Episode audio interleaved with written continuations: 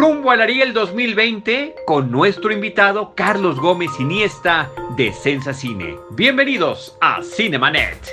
El cine se ve, pero también se escucha. Cinemanet.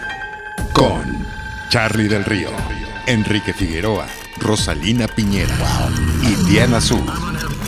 Cine, cine, cine y más cine. Bienvenidos. Cinemanet. Arroba Cinemanet en Twitter, facebook.com diagonal Cinemanet, Cinemanet 1 en Instagram y Cinemanet 1 en YouTube son nuestras redes sociales. Yo soy Charlie del Río, les doy la más cordial bienvenida a un episodio más rumbo al Ariel. En este caso es la 62 entrega eh, del Ariel y eh, vamos a estar platicando miembros del equipo Cinemanet como Enrique Figueroa Naya, como Jaime Rosales, que también es nuestro productor y también participa en Cinematempo, y con un invitado de lujo que regresa a los micrófonos y ahora gracias a este medio, a las cámaras de Cinemanet, mi tocayo Carlos Gómez Iniesta, director editorial de Sensa Cine. Bienvenido tocayo, ¿cómo estás? Eh, muy bien, muchas gracias, muchas gracias, muy contento de este, estrenarme en estos micrófonos con ustedes. Eh, y bueno, para hablar también de, la, de los premios del, Ariel que mucha falta nos hace, ¿no? Así es, Tocayo, estamos a punto de llegar a la 62 entrega del Ariel el 20 de septiembre.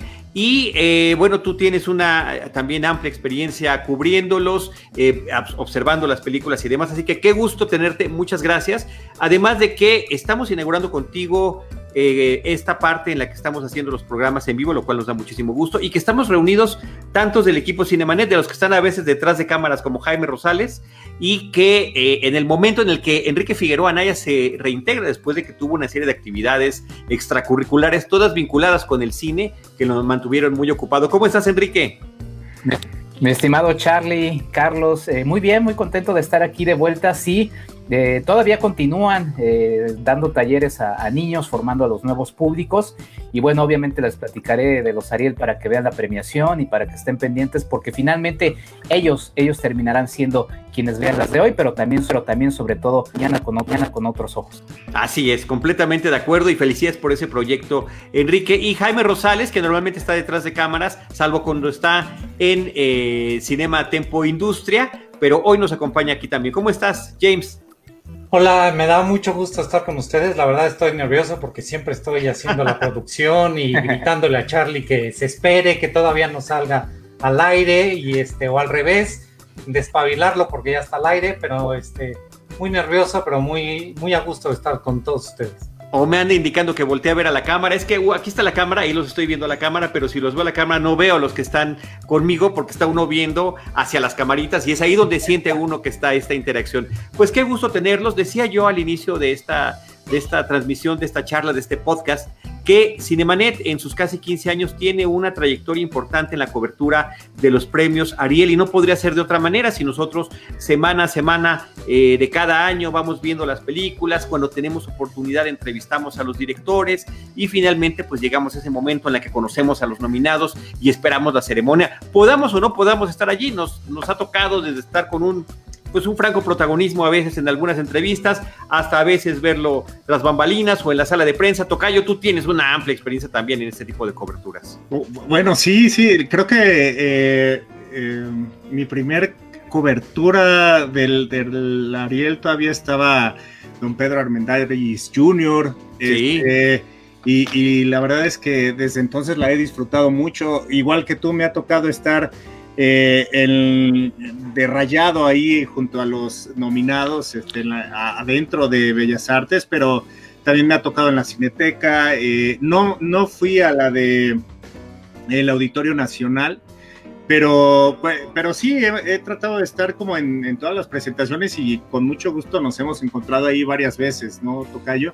Incluso en las fiestas también. Eh, ocasionalmente también en las fiestas, afortunadamente, y en las alfombras rojas. Y también también hubo una ocasión en que fue la sala Eugene Yoliste ahí en el Centro Cultural de la Universidad Nacional Autónoma de México. Así que son, son aventuras interesantes. Y por otra parte, Jaime Rosales y también Enrique les ha tocado verlo eh, desde la perspectiva de la cobertura, sí, pero también de estar en la organización, eh, sobre todo en la organización y difusión. Jaime. Este, sí, me tocó las últimas ediciones ser parte del equipo organizador de, la ceremonia, particularmente en el equipo de Gina Cobos en el área de prensa. Entonces estuvimos coordinando a, pues a ustedes, a los periodistas, dándole de, cocolazos a, los que se portaban mal, particularmente Charlie del Río. Siempre ha sido una persona muy rebelde. Sí, caray un transgresor, un transgresor. Un transgresor de, oye Charlie, no puedes estar aquí, quítate ya, por favor. es momento de que ahuecando Ese premio no es tuyo. ese premio no es tuyo. Y este, y también presentando en la sala de prensa, presentando a los ganadores, a cada uno de los ganadores, cuando va llegando el, este, el ganador, pues lo, lo presentamos. Este, aquí está, ¿qué, qué es lo? Y, y yo hago la primera pregunta, ¿qué es lo que se siente después de haber recibido el Ariel, en algún momento hasta el Ariel por, por primera ocasión o cosas por el estilo.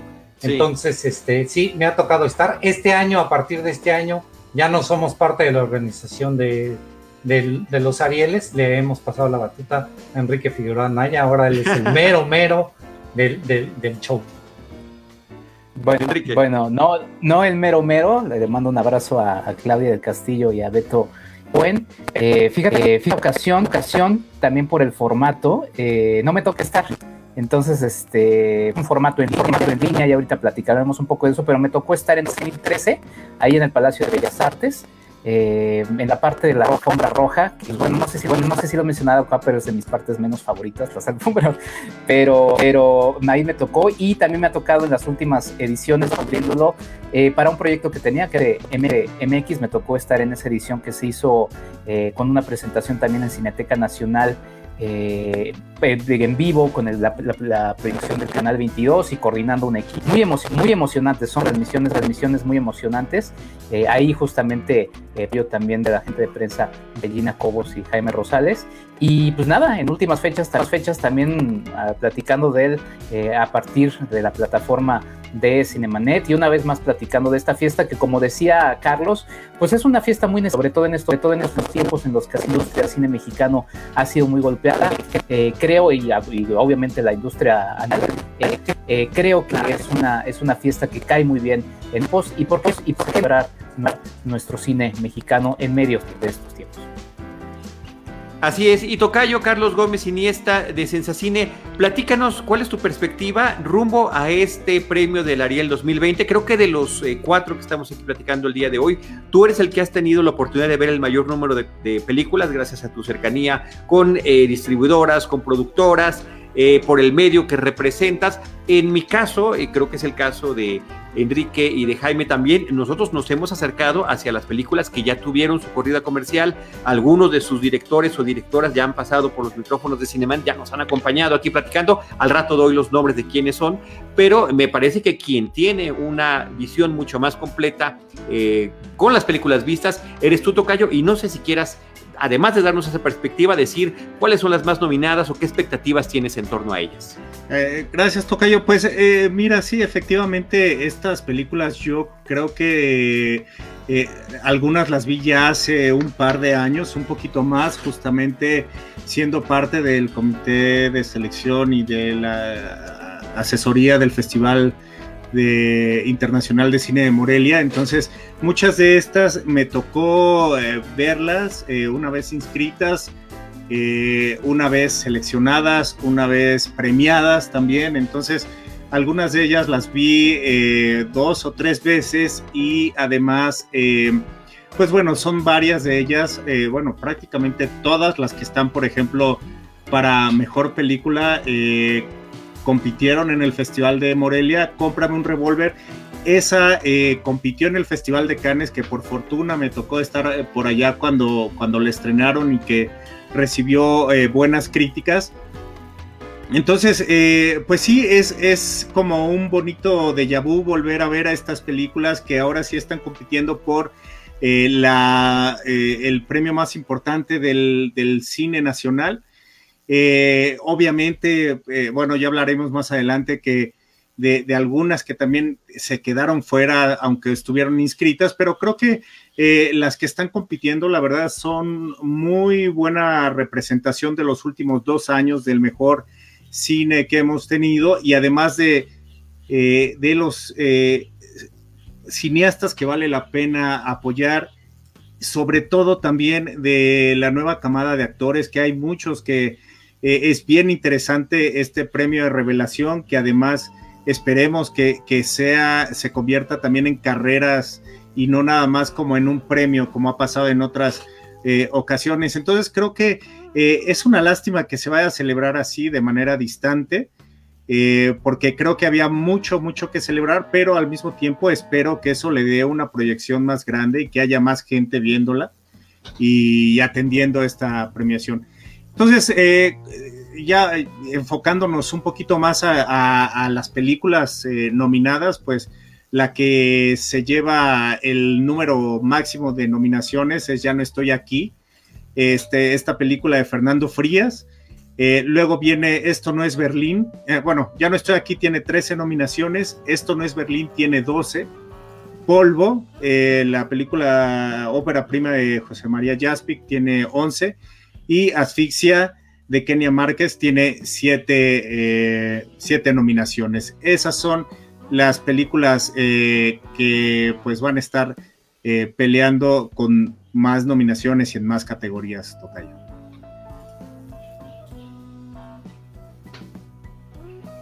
Micrófono, Charlie. Perdón. justamente estaba yo cuidando el tema del micrófono. De estas películas que nos está platicando eh, Carlos Gómez, eh, hay que mencionar que eh, compiten como mejor película y como mejor dirección Asfixia de Kenia Márquez, Cómprame un revólver de Julio Hernández Cordón, Esto no es Berlín de Harry Polvo de José María Espe, que además también está compitiendo como mejor ópera prima, y Ya no estoy aquí de Fernando Díaz de la Parra. Enrique, perspectivas de las, de las que has visto o de categorías que te gustaría comentar.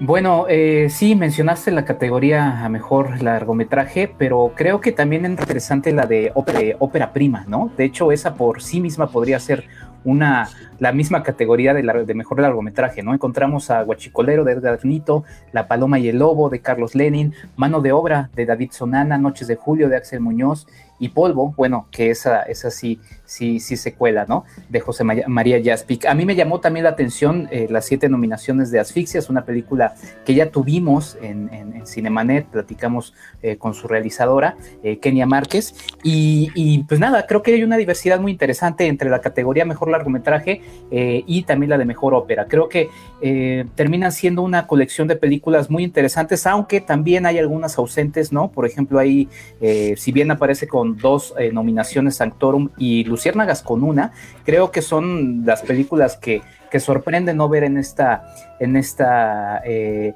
nominación al, Ariel. Ya lo había platicado en otros espacios, eh, creo que también va un poco por la inercia como siempre sucede y lo vemos, por ejemplo, pues ya, no estoy aquí, y no solamente en el Ariel, sino en otras premiaciones, de las películas que más se pudieron ver en general o de las últimas que se estrenaron y que más difusión se hizo, ¿no? Y ya no estoy aquí, hay que recordar, fue un estreno que se lanzó vía Netflix, un estreno que se puso de manera, de manera masiva y que quizás estuvo más presente eh, de, de, lo tanto. Es algo que resulta, natural, pero eh, que bueno, también hay que tomar en cuenta, ir, ir analizando un poquito cómo se pudieron haber realizado las, las nominaciones del Ariel 2020.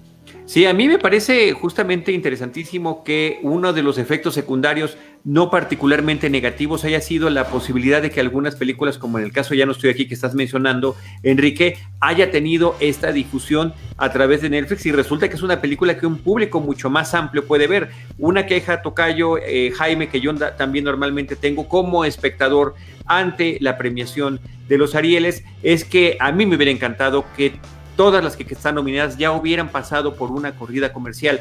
Y es el caso de varias de ellas que están en estas principales nominaciones, con el mayor, algunas con el mayor número de nominaciones también. Tocayo Carlos Gómez, que no han llegado a un estreno, digamos ahora por cualquier vía, ¿no? Sí, eh, perdón, no había dicho que Cómprame un revólver tiene ocho nominaciones y Asfixia siete, perdonen. Este, y sí, de, ya no estoy aquí, eh, tengo entendido, Tocayo, que sí estaba planeado un estreno pequeño en salas comerciales en México, pero eh, nos cayó la pandemia. Eh, justamente en Argentina, por ejemplo, sí se pudo ver en pantalla grande, justo como extensión de, de, un festival de cine, me parece que era Mar del Plata, no estoy seguro, en donde ganó varios premios la película y Eh, sí, eh, antes de que, eh, de que se estrenaran plataformas, sí había una intención, según me platicaba Fernando Frías, de estrenarla en un circuito pequeño y comercial, como quizá lo habíamos visto ya con Roma, este, pero bueno, pues llegó la pandemia y no sé si eso pues también le ayudó mucho a, la película para que pues se corriera la voz eh, y, tuviera el éxito que tuvo ahí, porque eh, el fin de semana que se estrenó, pues eh, estuvo varios días en primer lugar de los contenidos más vistos de Netflix, que eso debe de ser millones de personas viendo esta película muchas, pero muchas, muchas más personas de las que lo hubieran visto en una corrida breve, como las que tristemente muchas películas mexicanas tienen en, circuitos comerciales pocas y por supuesto que en circuitos culturales de alguna manera recurrente. Antes de seguir con este tema, y, ah, bueno, antes de eso, Tocayo, sí también, porque creo que tú tenías en la mira algunas películas que a tu consideración debían haber llegado y que finalmente no tuvieron nominaciones o tuvieron muy pocas. Estoy, estoy con Enrique totalmente en eso, este Sanctorum creo que merecía más nominaciones. Eh, es una película que eh, se, ha visto poco en el país, incluso en los festivales, prácticamente ahí he estado nada más y creo que es una de las películas que tenía muy buena, muy buena propuesta también. Este, estuvo compitiendo en el Festival de Morelia, eh, me parece que también estuvo en el Festival de los Cabos. y, la verdad es que creo que hacía falta eh, darle más proyección a la película de Joshua Hill. Eh, Luciérnagas también creo que se merecía algunas nominaciones más. No sé si le hubiera alcanzado para mejor película. Y creo que también me hubiera gustado ver Detrás de la Montaña entre las eh, películas que al menos que hubieran tenido una participación ahí, ¿no? de repente, bueno, si es alguien obsesivo como yo, yo trato de ver todas las películas que están nominadas y, si no lo hubiera cachado, por ejemplo, había muchas de la selección iberoamericana, bueno, había un par que no había visto y, corrí a verlas, ¿no? O sea, como que ese tipo de nominaciones, bueno, las nominaciones creo que ayudan también a difundir eh, el cine y creo que Sanctorum, Luciérnagas y Detrás de la Montaña se hubieran beneficiado mucho de haber aparecido en alguna de las categorías.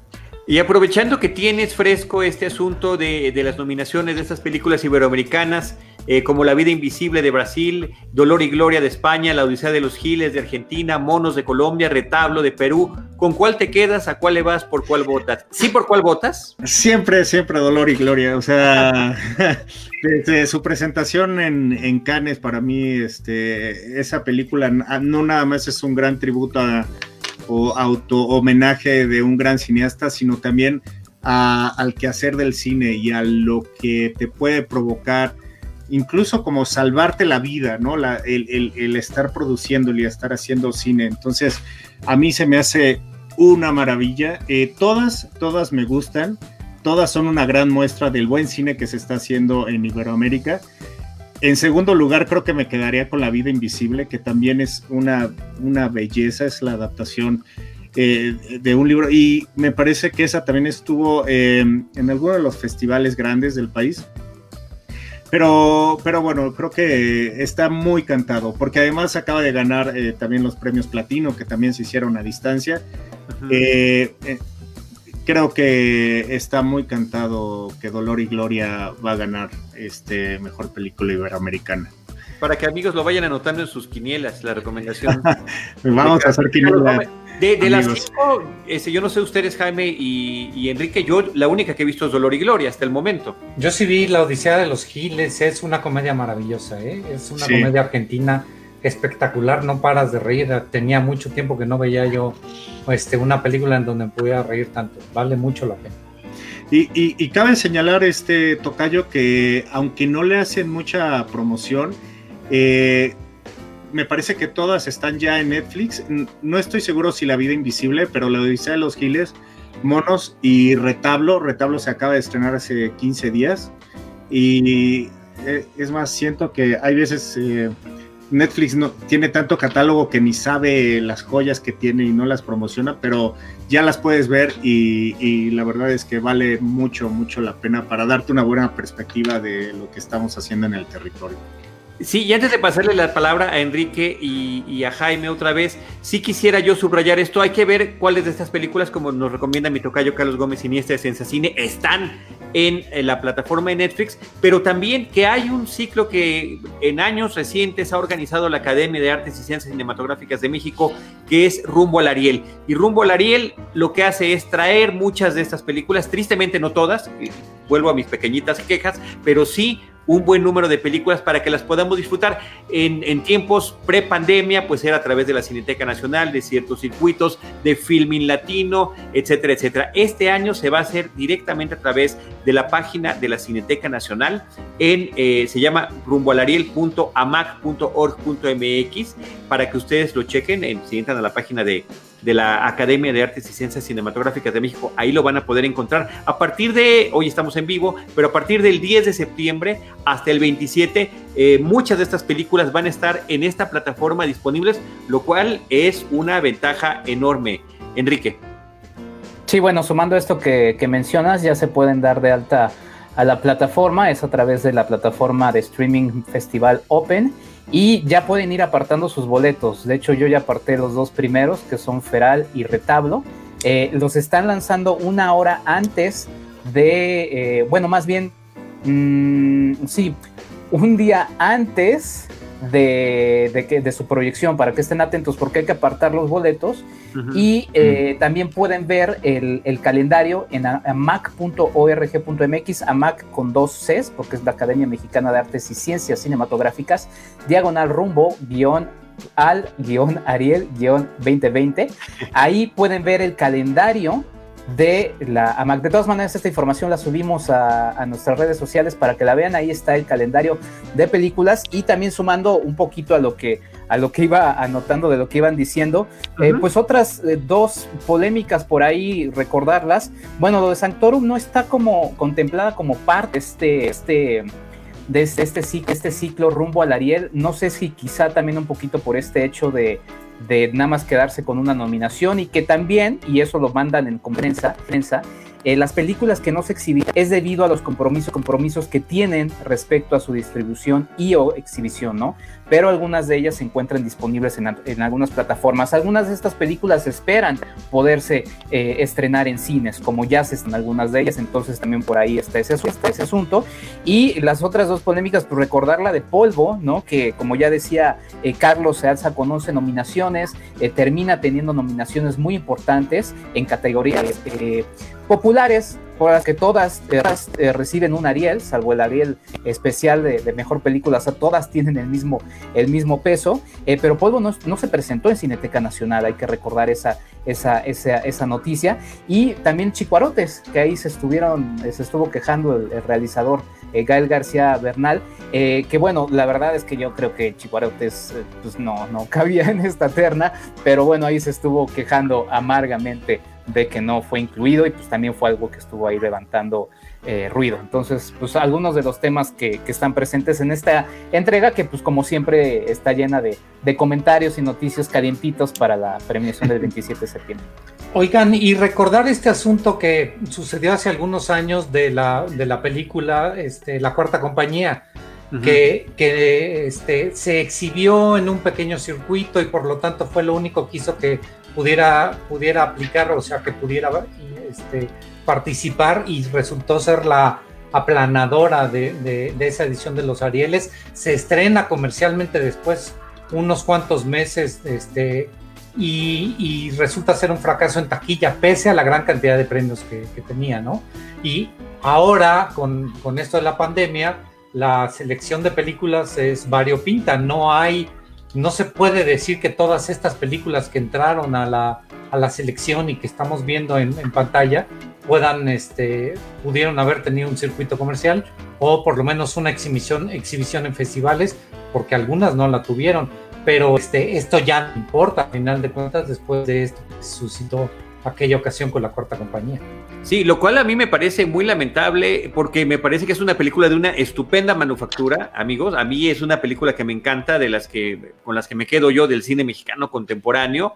Eh, superproducción, película de época, película con contenido social, película con un reparto coral. O sea, creo que sí estaban merecidas todas las nominaciones y lo que pasó. Y es una lástima que el público no se haya querido acercar a una película como esta. Y Jaime, ahorita aprovechando que estás ahí al micrófono, también comentar, el Palacio de Bellas Artes ha sido como por tradición en, los últimos años la sede de los, de, de, los Arieles, eh, salvo en ocasiones en que, pues, por alguna razón en Auditorio Nacional, cuando estaba en remodelación del Palacio, el año pasado por temas de eh, un nuevo gobierno federal y los recursos que había, pues se hizo en Cineteca Nacional, por poco y no se hace.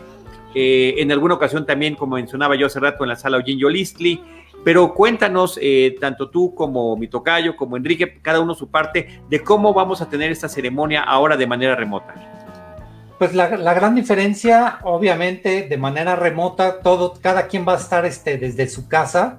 Ya escuché a algunas de las actrices que dijeron y han dicho en distintas entrevistas, yo sí me voy a vestir, yo sí me voy a arreglar. claro. No, por supuesto, y, y este, pero pues cada quien va a estar en su casa, va a ser, este, por lo que sé, Enrique nos podrá dar mucho mejores detalles de, de la ceremonia en particular, pero este, pues una ceremonia vía Zoom o su equivalente, o ahorita no estamos transmitiendo en Zoom, estamos transmitiendo por otro, otro sistema, pero esta será la manera en que, en que se tendrá la, la, ceremonia y será una producción a través de un streaming y cada quien lo podrá ver desde su casa. Este, no sé si vaya a pasar, eso sí me lo tendrías que decir tú, Enrique, si ya lo sabes en, en Canal 22, como ha estado pasando en distintas ocasiones. Entonces, este, pero la gran diferencia contra de por sí ya el año pasado se había reducido la ceremonia por el simple hecho de transmitirse o de realizarse en la Cineteca Nacional, eh, que no hay, una, no hay una gran sala donde puedan entrar no solo los nominados al, Ariel, sino además invitados y medios y tener a todo el mundo en esa sala, no, no existía en la Cineteca Nacional. Entonces, ya desde el año pasado fue una ceremonia completamente diferente, ¿no? Enrique, si tienes algún, algún detalle específico sobre, sobre este año y sobre la transmisión. Ilústranos. Pues mira, mira una página que se llama sensacine.com.mx abierta, en donde estoy leyendo la nota. No, eh, seguramente Carlos Gómez Siniestra, la siniestra, la, en donde justamente, justamente la noticia, noticia va a ser una transmisión vía Facebook Live de la Academia Mexicana de Artes y Ciencias Cinematográficas, también del Canal 22. Entonces, pues yo imagino, imagino, ahí sí, eh, déjame en el boletín, ¿qué será una producción del Canal 22? Eh, creo que la ocasión, la ocasión lo, lo, lo amerita, lo amerita de repente eh, críticas, críticas o observaciones que inclusive, inclusive física, física, ya quienes ni siquiera se vestían para la ocasión, ¿no? Entonces yo espero que esta, en esta, en esta digital eh, pueda ser, eh, eh, pueda ser, pueda ser, tome en cuenta. Y, y que, menciona, que mencionaba Chan, bueno, sobre esta, esta cuarta compañía, compañía y la lástima de que uh, con tantas, tantas nominaciones, me acuerdo que esa se pudo ver, yo la vi en un festival de derechos humanos que hubo muy pequeñito, muy, muy pequeñito, pequeñito pero también creo que, y lamentablemente tardan muchos esfuerzos por tratar, por tratar de acercar a la, a la gente esta, esta transmisión, en, nacional, en varias salas, varias salas, eh, que, la gente, lanzamiento ahora, dentro ahora de lados, en, en el noticiero, noticiero del canal 22, o sea, ha habido, pero que creo que la pandemia otra vez detiene muchas cosas, muchas cosas, porque finalmente, finalmente hay que ser claros. Para la gente, el peso del Ariel no es el mismo, que el mismo que el Oscar. Y no, y no solamente es una de la Academia Mexicana de Artes y Ciencias Cinematográficas, sino un asunto de los medios de comunicación, ¿no? O sea, de repente todo es el Oscar y como si, como si el Oscar fuera así como lo, lo, mero bueno, eh, y se nos olvida de repente, de repente ahondar otros premios, inclusive más allá. Eh, de, alguna vez lo, lo comentó aquí Cinemanet, Cinemanet, y pagar en los premios, los premios de las de, de repente es tanto, tanto el peso que se industria como la hollywoodense, que también, nos, también tenemos una parte como, como medios, pero obviamente, obviamente también toda la industria, industria en, impulsar un premio pueda decir a la gente, ah, ah, eh, ganó el Ariel y que sí la gente diga, me interesa, me interesa, porque ahí es el mayor, el mayor reto desde la creación, la formación de públicos, ¿no? Tocayo Carlos Gómez. Eh, Eh, bueno, sí, estoy de acuerdo y, o sea, creo, creo que el reconocimiento es eso, es una pavimentar un poco más el camino de los cineastas y de las personas involucradas en la película, porque también al mismo tiempo, eh, pues prácticamente la película que gane no se va a estrenar, no va a estar otra vez en, en, en cartelera, no vas a poder pagar un boleto. Sí la vas a poder ver en una plataforma de streaming, entonces a lo mejor en esta onda de generación de públicos que, Enrique sabe bien, este, pues bueno, a lo mejor te acerca a, algún cineasta el ver ahí la, hoja de olivos que dice que ganó un, Ariel, ¿no? Este, y creo que también a la hora de, eh, de, los eventos dentro de la industria mexicana, creo que sí pesa eh, el, el, saber que es una película de un, de un ganador, o sea, todos queremos volver a ver eh, algo de todas las personas que estuvieran involucradas en la cuarta compañía o de güeros. Eh, o sea, sí, sí creo que eh, por ahí, al menos a los que estamos como interesados en el cine mexicano, sí, sí nos, nos crea como unas ganas de querer seguir viendo más de esas personas. Pero sí, lamentablemente no creo que tenga un gran impacto en cuanto a taquilla o en cuanto a dinero que puedan ganar los productores o las distribuidoras de ellas. Tocayo, algo que nos quieras comentar de, los, eh, de las nominaciones en, actuación, sobre todo teniendo los Arieles tantas, tantas categorías, ¿no? Porque es mejor actor, mejor actor de cuadro, eh, mejor actor revelación, etcétera, etcétera. Eh, pues, ¿qué, ¿qué, les parece si empezamos por el mejor actor, que está Benny Emanuel por Chicuarotes, Shabani Ponce de León por Esto no es Berlín, Armando Hernández por La Paloma y el Lobo, Luis Alberti por Mano de Obra y José María Jaspic por, eh, por Polvo. Eh, creo que vale la pena eh, decir que al menos, pues no sé, en, los últimos 10 años no ha habido, yo creo que es más, pero bueno, que yo sepa, no ha habido un director y un un director nominado también a mejor actor. Eh, y es bien, bien, este, bien interesante lo que está haciendo José María Jaspic, porque incluso él cuando estaba presentando la película eh, decía que pues lo veían feo por querer ser como este actor y que de repente se está metiendo a los directores y de repente se está metiendo a competencias y está ganando competencias o está haciendo que ganen competencias. Entonces, también creo que es un poquito quitarle eh, la etiqueta y a, una persona que ha estado mucho tiempo en la industria, que la ha visto eh, pues eh, crecer en el sentido de este pues, nuevo cine mexicano, que él fue de los primeros actores en los que estuvo ahí, este, y creo que es, bastante interesante que José María Jaspi que esté por ahí. Ahora, de eso a que, a que gane, la verdad es que la, la categoría de mejor actor está bastante, bastante competida. Eh, híjole, o sea, bueno, a mí, por ejemplo, Chicuarotes eh, no es una película en la que sentí afecto alguno. Eh, lástima por Benny Emanuel, porque como decía, en Detrás de las Montañas, por ejemplo, hizo un gran trabajo. Aquí no lo creo tanto.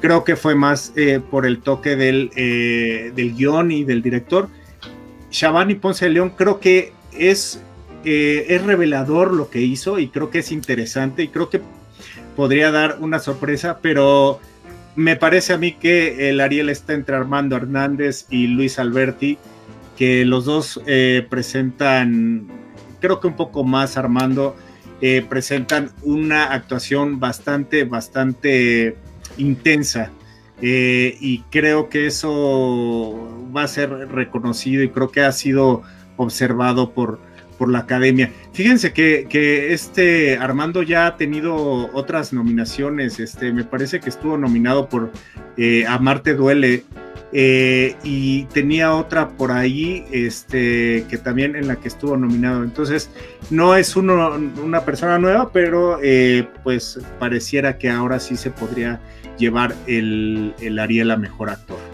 Sí, sobre todo como, como protagónico, ¿no? Eh, ¿Algo que quieran comentar, Enrique o Jaime? Pues la participación de, Hernández es en la, es en la y El Lobo, que es una película, por cierto, también eh, muy interesante, ¿no? Eh, hay una escena de, fuego, en, porque también en el tema de la fotografía, fotografía es una película que destaca, ¿no? Eh, es una película que la fotografía es de Diego Tenorio y que creo que es una fotografía que vale mucho la pena observarla. hay una escena de fuego que de verdad es alucinante y uno se queda pensando en ella después de que la... De que la pero, pero regresando otra vez a lo de Armando, es una película que ha hecho mucho ruido en muchos festivales, como ya se indicaba, y que creo que, que además también pondría en, en órbita la atención de, Armando. Me gustó mucho el trabajo de Luis Alberti, lo, vi en, el Festival de los Cabos, eh, como parte de la cobertura que hicimos en Cinemanet.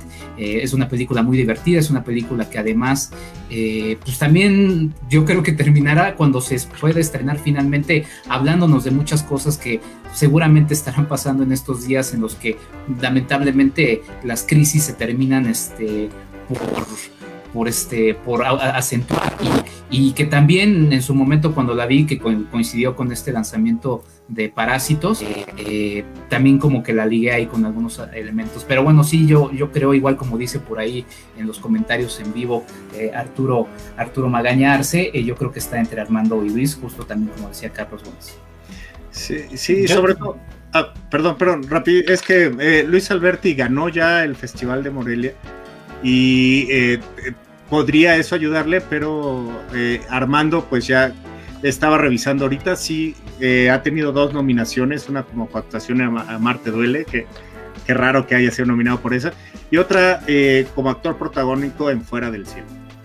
Yo solo quería resaltar este rápido a, a Benny de que de haber de haber ya ganado el Ariel a Revelación, este finalmente está nominado a mejor actor de estas, porque siempre decíamos, todas estas revelaciones se quedaban en el camino.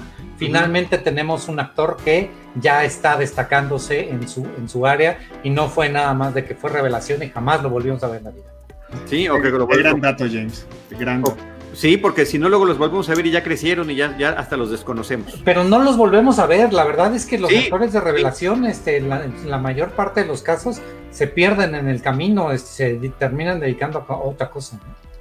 Así es. Eh, como mejor actriz está Verónica Langer por Clases de Historia, Eduardo Gurrola por Luciérnagas, Mariana Treviño por Polvo, Cassandra Changuerotti por Solteras y Giovanna Zacarías por Sonora eh, Tocayo. Y bueno, saludando también a Arturo Magaña que nos mandó el comentario y, por supuesto un saludo de aquí, desde aquí, desde Cinemanet. Tocayo.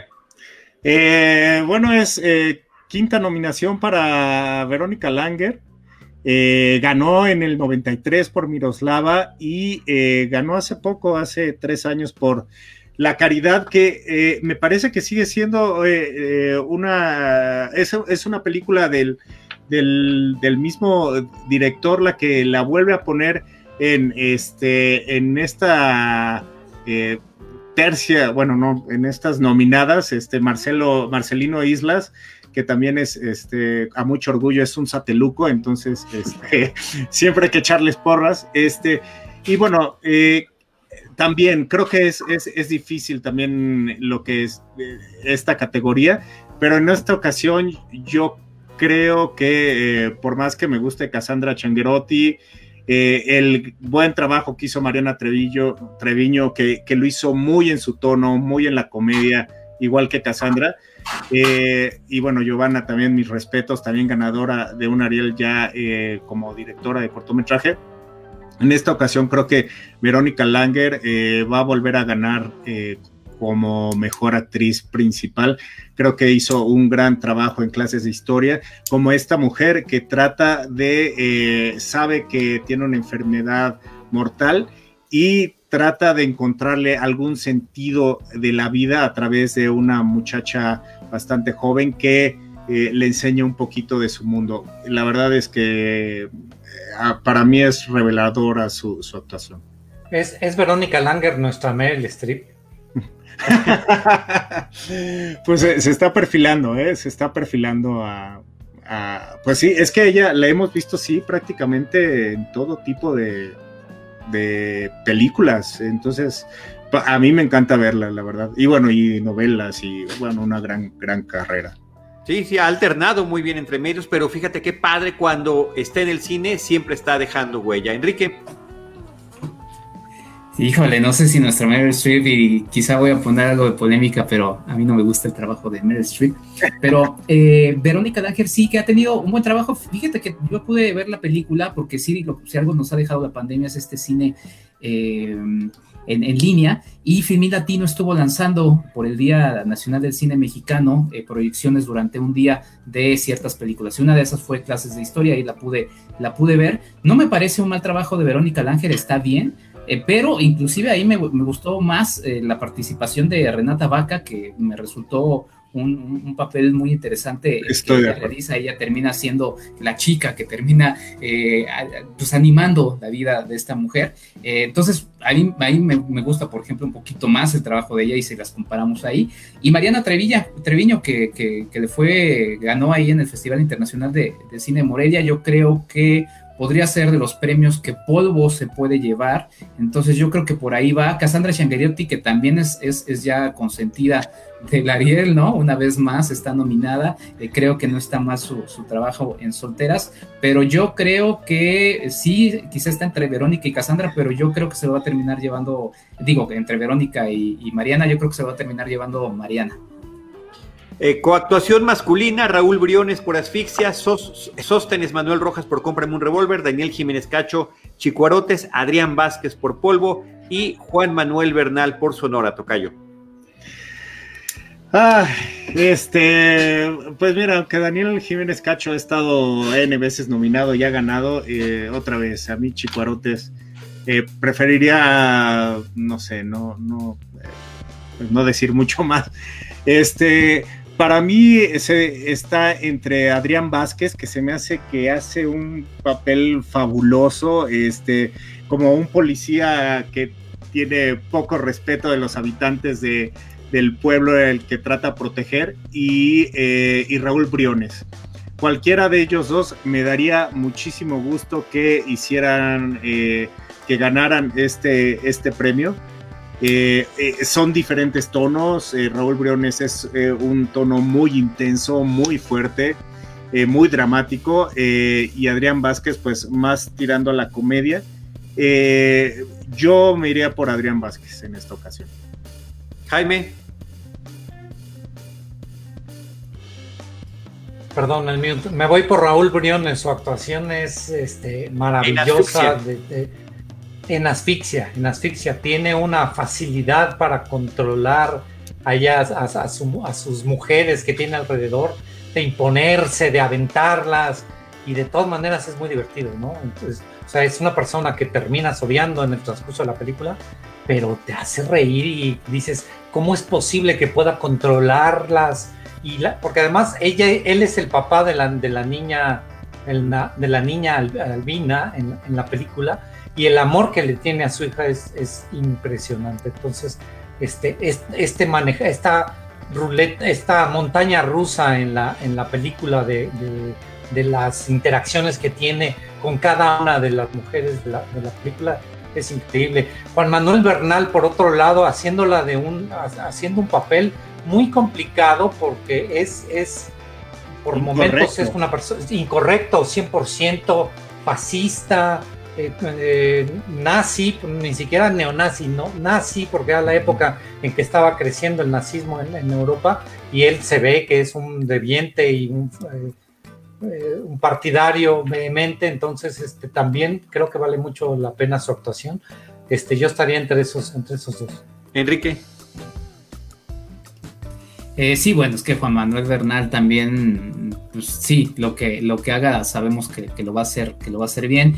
Igual Daniel Jiménez Cacho, que sí, concuerdo con, con Carlos en, no hablar más de, de Chicuarotes, pero sí, justamente estaba pensando lo que decía Carlos de la intensidad de Raúl Briones en Asfixia, lo que mencionaba Jaime sobre esta eh, dualidad eh, que, que, nos da el personaje de Raúl Briones en esta película, porque sí, o sea, al, inicio pues, nos cae mal, lo, lo, veamos, pero después conforme lo vamos conociendo, vamos viendo que justamente no es esta no es esta tonalidad de blancos ni negros, ¿no? De hecho es bastante azul, por así decirlo, ¿no? Está ahí entre azul y buenas noches. Eh, pero sí, yo, y me gustaría, creo que sería de los pocos premios, aunque tiene siete nominaciones, y me parece una película que vale mucho la pena que se revise, asfixia, porque eh, también es de estas películas eh, pequeñas que lamentablemente no tienen tanta, tanta difusión, pero me gustaría, me gustaría que se lo llevara a él para que también asfixia tuviera algo que celebrar esa, esa noche. Muy bien, en la categoría de coactuación femenina es donde tenemos la doble nominación de Dolores Heredia. Está nominada tanto por Sonora como por Chicuarotes, Bárbara Mori por El complot mongol, Jimena Romo por Esto no es Berlín y Mónica del Carmen por Asfixia Tocayo. Pues eh, Bárbara Mori, la verdad, el, personaje que hizo, eh, no, no me la terminé de, creer. Eh, entonces, se me hace no se me hace mal que le estén reconociendo, pero se me hace raro que esté ahí. De Jimena Romo también se me hace que qué bueno que la nominaron, creo que es uno de los nuevos talentos que nosotros lamentablemente le hemos visto en comedias románticas muy malas y creo que esto no es Berlín la rescata muy bien. Creo que eh, el, el, Ariel podría esperar un poco más. Vamos a ver qué sucede con la interpretación de otra rockera en La diosa del asfalto, la nueva película eh, de, eh, de, Julián Hernández, eh, producida por Roberto Fiesco, que ahí creo que esta rockera que vimos en esto no es Berlín, aquí se potencia mucho más. Entonces, aunque tenga doble nominación Dolores Heredia, que vaya que ha sido nominada varias veces, tiene ya tres nominaciones previas, yo creo que va, aquí sí creo que Asfixia se va a llevar un un premio con Mónica del Carmen, porque hace una interpretación también, eh, eh, hijo, muy difícil, eh, como decía Jaime también, un, chistosa, pero te ríes del drama que está viviendo esta mujer de perder su hombre. Y, sería maravilloso que la reconocieran a ella, que ha sido solamente una vez nominada, ganadora en esa ocasión por año bisiesto. Y entonces sería como de, cada vez que entre Mónica del Carmen va a ganar. Entonces yo apostaría por ella. Eh, Jaime. Ya le pedí a Mónica, y se lo dije porque este, la conozco personalmente, que el día del Ariel llegue con el vestido de novia. Gran chiste, Estaría, maravilloso que reciba, que, reciba su Ariel. Eso no sé cómo va a estar. Este, ellos van a recibir su Ariel después les van a dar su estatuilla. Enrique, ¿tú sabes? Yo sí no lo sé. Bueno, imagino que no, que no se los darán inmediatamente, ¿no? Porque pues si no estarían ahí haciendo un spoiler. Pero, pero no, no sé, fíjate que es un, es un, buen, es un buen tema. Déjame, lo pregunto, lo, pregunto, lo subimos a las redes sociales de. Yo, yo, yo sé que no, yo sé que no se comparan bajo ninguna circunstancia, pero en el Oscar sí le mandan su Oscar asiste en Europa este, quien lo recibe y quien lo gana, este, tiene su estatuilla y tiene que firmar un acuerdo de confidencialidad de no decir que ganó el Oscar. Sí, puede ser. Lo veo más complicado. Sí, puede ser, no sé, y lo, investigamos y lo, y lo presentamos en las redes sociales de Cinemanet, pero sí, yo creo que igual, ¿eh? Mónica del Carmen, porque además, sí, su presencia es bastante, bastante, mm, además también es bastante mm, calurosa en una película que, que por momentos, este, sí se siente se siente tensa, densa, pero ya hablábamos de estas dos eh, actuaciones que terminan equilibrándola y que la terminan haciendo bastante refrescante. A mí también me gustó, este, creo que también sería Mónica del Carmen, coincido con lo de Bárbara, lo de Bárbara Mori, no sé si también era un poco ahí como eh, la, la, idea de hacer algo, algo paródico, también causó polémica, hay que recordarlo. Y este, y bueno, sí, también extraña la doble nominación de Dolores Heredia. Creo que con una por alguna de ellas y ya sabemos eh, a cuál me refiero, como también Carlos, eh, pero bueno, ahí está, yo creo que Mónica del Carmen. Por Sonora, por Sonora, para que quede claro absolutamente. que además de esta gran trayectoria eh, histriónica que ha tenido presencia fundamental de nuestro cine mexicano contemporáneo, también ha sido inclusive presidenta de la Academia Mexicana de Artes y Ciencias Cinematográficas. Y bueno, buena la puntada, Jaime, de que, de que Mónica del Carmen vaya con su vestido de novia de la película Asfixia y no con la indumentaria eh, de año bisiesto, creo que sería mucho más apropiado. Tocayo, este largometraje documental El Guardián de la Memoria, Familia de Medianoche, Oblatos, el vuelo que surcó la noche, Una corriente salvaje y Vaquero de Mediodía. uf, uf, difícil, difícil, ¿eh? este, cada uno de estos largometrajes ha ganado en algún festival en Guadalajara, en Morelia, en, este, en Los Cabos. Entonces, ah, a mí la verdad el Guardián de la Memoria me dejó sin habla, me dejó eh, mudo. Eh, es un documental intenso en el que más o menos muestran eh, que a lo mejor los crímenes que estamos viviendo son crímenes de Estado y, son intereses muy particulares para dominar ciertas regiones. Entonces, a mí creo que yo, yo me iría por, por eso, porque creo que es algo que le veo más impacto socialmente hacia el futuro y, las otras, aunque me gustan muchísimo, eh, son cosas que están sucediendo en este momento o son recapitulaciones de, eh, pues de personajes eh, bastante interesantes como el escape de, la cárcel en Oblatos o la figura mística de un poeta en Vaquero de Mediodía, que también es una, belleza que también compitió en el Festival de, este, de Morelia. creo que apostaría por el Guardián de la Memoria.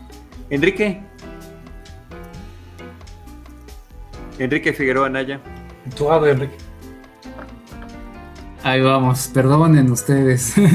Eh, es que estaba pensando también, no en, la inmortalidad del cangrejo, sino en, el cortometraje documental, porque también el cortometraje documental de repente son estas eh, nominaciones que, se, que, se, escapan y que también hay grandes nombres. Está Everardo González con A Three Minute Hawk, está Alejandro Zuno con Abrir la Tierra, está Antonio Cuello con El Valiente ve la Muerte solo una vez, Alejandro Paredes y Cecilia Villaverde con La Bruja de Texcoco y Juan Carlos Rulfo por Lorena, la de los pies ligeros. Entonces, la verdad es que si vemos también esa categoría, eh, pues, vemos ganadores, vemos nombres eh, muy, muy importantes. Entonces, eh, pues nada, creo que, creo que, creo que va. Y sí, El Guardián de la Memoria me parece una película muy, muy importante. Lamentablemente uno siempre dice para estos tiempos y cuando uno se va recordando y, va escuchando, escuchando transmisiones pasadas, este, pues termina diciendo siempre es ideal para este momento. Entonces nos hace pensar un poco sobre lo que vivimos. Vaquero de mediodía también me parece, me parece muy potente. Entonces eh, pues yo creo que entre esas dos eh, podría irse. Y nada más ahorita rápido porque lo había mencionado lo de los cortometrajes. Eh, el canal 22 también va a tener una, una serie de presentaciones los miércoles a partir de, la, de, hoy para la gente que nos está viendo en vivo y para quienes nos escuchen en el podcast todavía miércoles 16 de septiembre miércoles 23 de septiembre a las, a las 11 y 10 y media eh, va a haber programas de cortometrajes, van a estar los de animación, los de documental, justamente también va a estar el de Diego Enrique Osorno y eh, programas de cortometraje de ficción. Eh, hay que también poner atención a los cortometrajes, creo que vale la pena checarlos y ver lo que se está haciendo. Estamos llegando al final del programa, pero sí quiero mencionar, Tocayo, Jaime, Enrique, los Arieles de Oro que se entregan este año. María Rojo como actriz, Lucía Álvarez, compositora, Lucía Álvarez que ha ganado diferentes reconocimientos a Ariel a lo largo de su trayectoria por, eh, eh, bueno, por el, Callejón de los Milagros, La Reina de la Noche, Mezcal, Cuentos de Hadas para Dormir, Cocodrilos, eh, y María Rojo que también una presencia súper importante en nuestra cinematografía desde hace muchos años. Tocayo. pues muy, muy bien merecido corrígeme si estoy mal, James, pero ella eh, le, tocó darle el Ariel a Héctor Bonilla el año pasado. ¿eh? ¿Sí fue ella? Este. Híjole, no me acuerdo. Si quieres, ahorita, lo checamos, ahorita lo checamos. Bueno, eh, es que justo me, trae eso a la mente porque no nada más ha tenido papeles esenciales, ¿no? En, en las poquianchis, en la tarea, en Crónica de un desayuno, este, en bueno, pues e, ella es, ha sido parte de, pues, de la historia, ¿no? El infierno, obviamente, ganadora del Ariel. Este, y de la taquilla también en ese tiempo, en el este, 2010. Eh, y, recuerdo sí, eh, que, decían mucho que eh, no nada más ha hecho mucho por el cine a través de presentarse como actriz, sino también a través de eh, su carrera política apoyó mucho a que se difundiera el cine mexicano, eh, y que tuviera más apoyos, incluso de, dinero y de difusión. Entonces, para mí, pues es muy merecido el Ariel para María Rojo. Sí, este, Enrique. Sí, de acuerdo. O sea, como, como bien dice eh, Carlos, no solamente ha sido una carrera eh, larga y amplia en el cine, además con grandes nombres eh, del cine mexicano, con grandes realizadores, sino también la, la parte política que eh, pues también hay que decirlo, ¿no? En estos tiempos que estamos viviendo, eh, se están y se van a vivir recortes importantes. Eh, sabemos que la situación económica a nivel país en general, en todas las industrias, y no solamente en el país, o sea, a nivel mundial, no es tan sencilla, ¿no? Pero eh, pues tendremos que ir pensando un poquito en, de qué manera, porque esto viene desde antes también de la pandemia, ¿no? Entonces, eh, pues bueno, ahí justamente creo que también es un buen reconocimiento en medio de lo que se está viviendo. Oigan, ya para concluir, eh, por la cuestión del tiempo, como siempre, ópera prima, que, me parece que es importantísima, interesantísima esta categoría, siempre cada año. Edgar Nito Arrache por Huachicolero, Carlos Nenín Treviño Rodríguez por La Paloma y el Lobo, David Soanana por Mano de Obra, Axel Muñoz por Noches de Julio y José María Jaspic por Polvo, Tocayo. Eh, pues fíjate que es una, una, categoría bastante competida, este, que incluso creo que podría competir muy bien en este como, si fuera las mejores de un festival o, de una premiación. Eh, Guachicolero, por ejemplo, me gustaría que ganara solamente porque no ha encontrado distribuidora, no ha, no ha habido una distribuidora que quiera eh, llevar eh, a, los cines esa, esa, película y creo que esto podría ayudarle. Eh, pero para irme así rápido, creo que aquí yo se la daría a Carlos Lenin Treviño por La Paloma y el Lobo. ya tiene una trayectoria que ha ganado festivales internacionales. Eh, creo que es una propuesta visual y poética e incluso personal. Eh, él, me contaba que, está, está, basada en, un secuestro que él lamentablemente vivió y que sobrevivió. Entonces, por muchas cosas, eh, a la hora que ves esa película, encuentras un lenguaje que no encuentras fácilmente en otras películas. Para mí esa es la que debería de ganar eh, mejor ópera prima. ¿Algún comentario, Jaime? Yo sí me voy por Noches de Julio. Eh, eh, la forma en que Axel este, logra este asunto de la, de la de ver y vivir la vida a través de otra persona, este, creo que creo que fue muy es muy representativa inclusive de estos nuevos tiempos en donde no vivimos nosotros a través de nuestras propias vivencias, sino a través de, eh, de una pantalla, más ahorita en pandemia, que toda nuestra vida está a través de un dispositivo. Este, en Noches de Julio la vida está a través de ver la vida y enamorarse de una persona a la que no te atreves ni siquiera a decirle hola, buenas tardes o aquí está su recibo, ¿no? Entonces, este, es una película destacada que, que, este, que le costó mucho trabajo eh, poderse exhibir en, en, cartelera, pero este, dice, nos dice Arturo que José debería estar, debió haber sido nominado. Mm. Creo que, creo que también José debió haber. José Meléndez. Entonces, este, creo que es una película que valía la pena. Este, y como dice, como dice Charlie, está, todas estas pudieron fácilmente estar en la categoría de mejor película, una de ellas está. Así es. Enrique.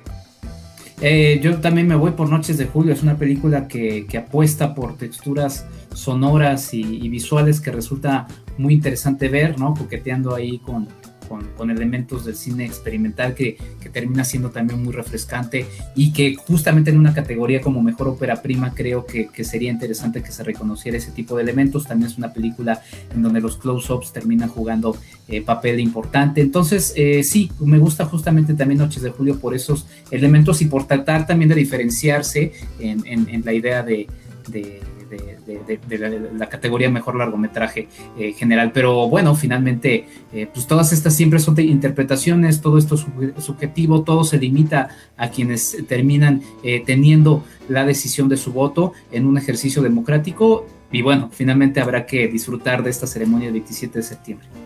Y un complemento que nosotros en Cinemanet ofrecemos es, son estas charlas, como decía yo al inicio del programa, con quienes han realizado estas películas que hoy están nominadas. Entre ellas, en el episodio 1017 platicamos con Kenia Márquez sobre asfixia, en el 1035 con Harry Sama sobre Esto no es Berlín, en, eh, en el 991 con Sebastián Del Amo, cuyo complot mongol tiene varias nominaciones, incluyendo la que estábamos mencionando hace ratito por mejor actriz eh, de, cuadro. Eh, en el 1013, Olimpia, José Manuel Cravioto, que trae este ejercicio de experimentación, de animación, eh, que es una de las dos nominadas junto con Día de Muertos. En el 1064, Familia de Medianoche, con la productora Elena Fortes. Belzebut, que tiene seis nominaciones, dirección de arte, música, efectos visuales, etcétera, de Emilio Portes en el 976. Y esta que han comentado eh, y que yo también es una película que me gusta mucho, Noches de Julio de Axel Barba, eh, que la tenemos, eh, tenemos esta entrevista en el episodio 1012. Así que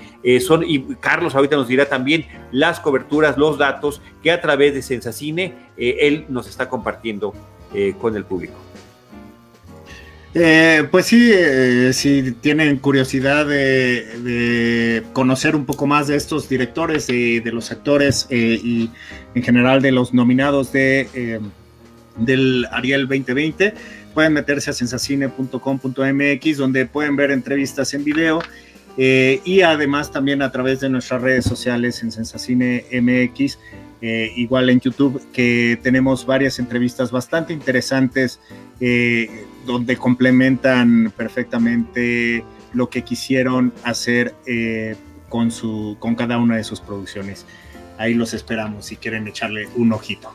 Y ahí lo estamos viendo a través eh, de la producción de Jaime Rosales, que ahora sí está dobleteando estando en no, hombre, por eso estaba nervioso, ve qué gran trabajo está haciendo.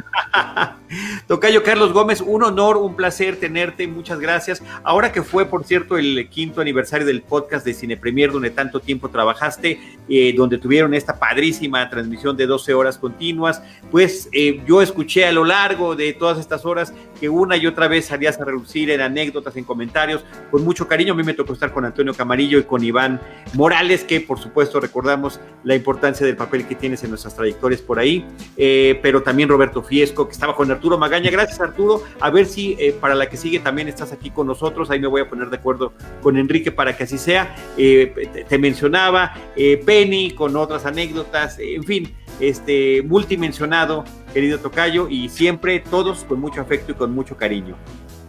Ah, no, eh, pues Cine Premier siempre estará en mi corazón y, ese, y el, las personas que lo componen. Eh, y gracias por, por, avisarme eso, a ver si encuentro por ahí el, el, maratón de podcast para escuchar esas buenas anécdotas que seguro han de haber salido y que este y que gracias a eso pues es la es la marca que es, ¿no? Este como el baile de Popocatépetl, como dice Arturo, ese, no lo vamos a decir hoy. Pero no, y, Artur, muchas gracias. Me quedaré tu libro toda la eternidad. Es un chiste local también que tenemos por aquí. Y, gracias por, por, recordarlo, este, mi querido Tocayo. Siempre ha sido un honor estar Gracias. No, al contrario, para nosotros también, querido Tocayo.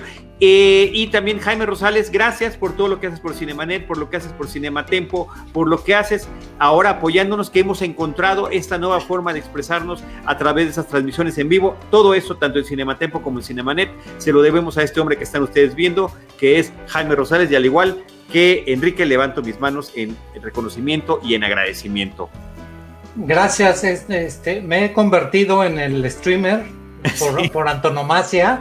Entonces, este, pues si ya estamos todos hablando de lo que estamos haciendo, no se pierdan muy pronto las transmisiones que haremos en Docs MX, el Festival de Cine Documental que, este, que estará a partir de octubre. Este, las que ya hicimos en Macabro fueron unas conversaciones maravillosas que hubo sobre el Festival Macabro y este, ya hasta una en Cine Premier que, este, que ya tuvimos con Charlie del Río sobre, este, bueno, y además con Iván Morales sobre Seinfeld. un episodio a la vez, ¿no? Más, más lo que haces con Alphaville. Entonces, bueno, estás ocupado ah, sí. semana y todos, los, todos los días, todos los lunes, perdón, tenemos un programa donde se hace análisis del cine independiente y la situación que se está viviendo en este momento en la pandemia en Alphaville Cinema. Y bueno, ya está nuestra queridísima Gina Cobos también mandándote saludos. Tocayo, como siempre, ocupas el lugar principal en esas transmisiones. No, no, no, yo les agradezco a todos, Enrique, Jaime, Tocayo, por haberme invitado. La verdad que bien me la paso con ustedes hablando. Ahí, está en grande, Charlie. Eso es todo, eso es todo. Bravo Jaime, dice Gina también. Bravo. Y Enrique Figueroa Naya, no has estado en las transmisiones, pero no has estado de estar al pendiente de todas las cuestiones de Cinemanet, publicando los episodios, sugiriendo temas, sugiriendo situaciones. O sea que gracias y qué gusto tenerte nuevamente. Y poco a poco, todos los de Cinemanet, también a Rosalina Piñera y a Diana Su, todo mi agradecimiento eh, por estar eh, acompañándonos y nutriendo este proyecto. Enrique. Ahí estaremos presentes y nada más gente que gente que las redes sociales de Cinemanet, Armanet, Manet en Twitter y en Facebook, Cinemanet, Cinemanet 1 en Instagram. Estén siguiendo el rumbo al Ariel 2020 que estaremos haciendo baja cobertura Cinemanet. Eh, entren a ir.org.mx para que puedan suscribirse a este visionario. Por cierto, por cierto, solamente tienen mil visuales, se va a lanzar, se va a lanzar de especie de transmisión en vivo. Entonces hay que, entonces hay que hacer, hay que hacer su agenda. Creo que eso está bien para entrar en la dinámica de una muestra de un, festival, de un festival y estaré subiendo videos, haciendo mini reseñas eh, 2020 que, que estaremos compartiendo en muy bien, pues muchas gracias a todos. También en esta transmisión se inauguró mi canal, mi página de Facebook, que, por recomendación de Jaime hicimos, justamente para tener todos estos materiales también ahí directamente.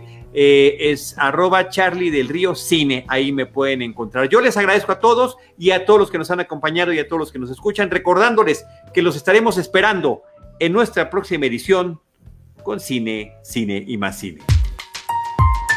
Esto fue Cinemanet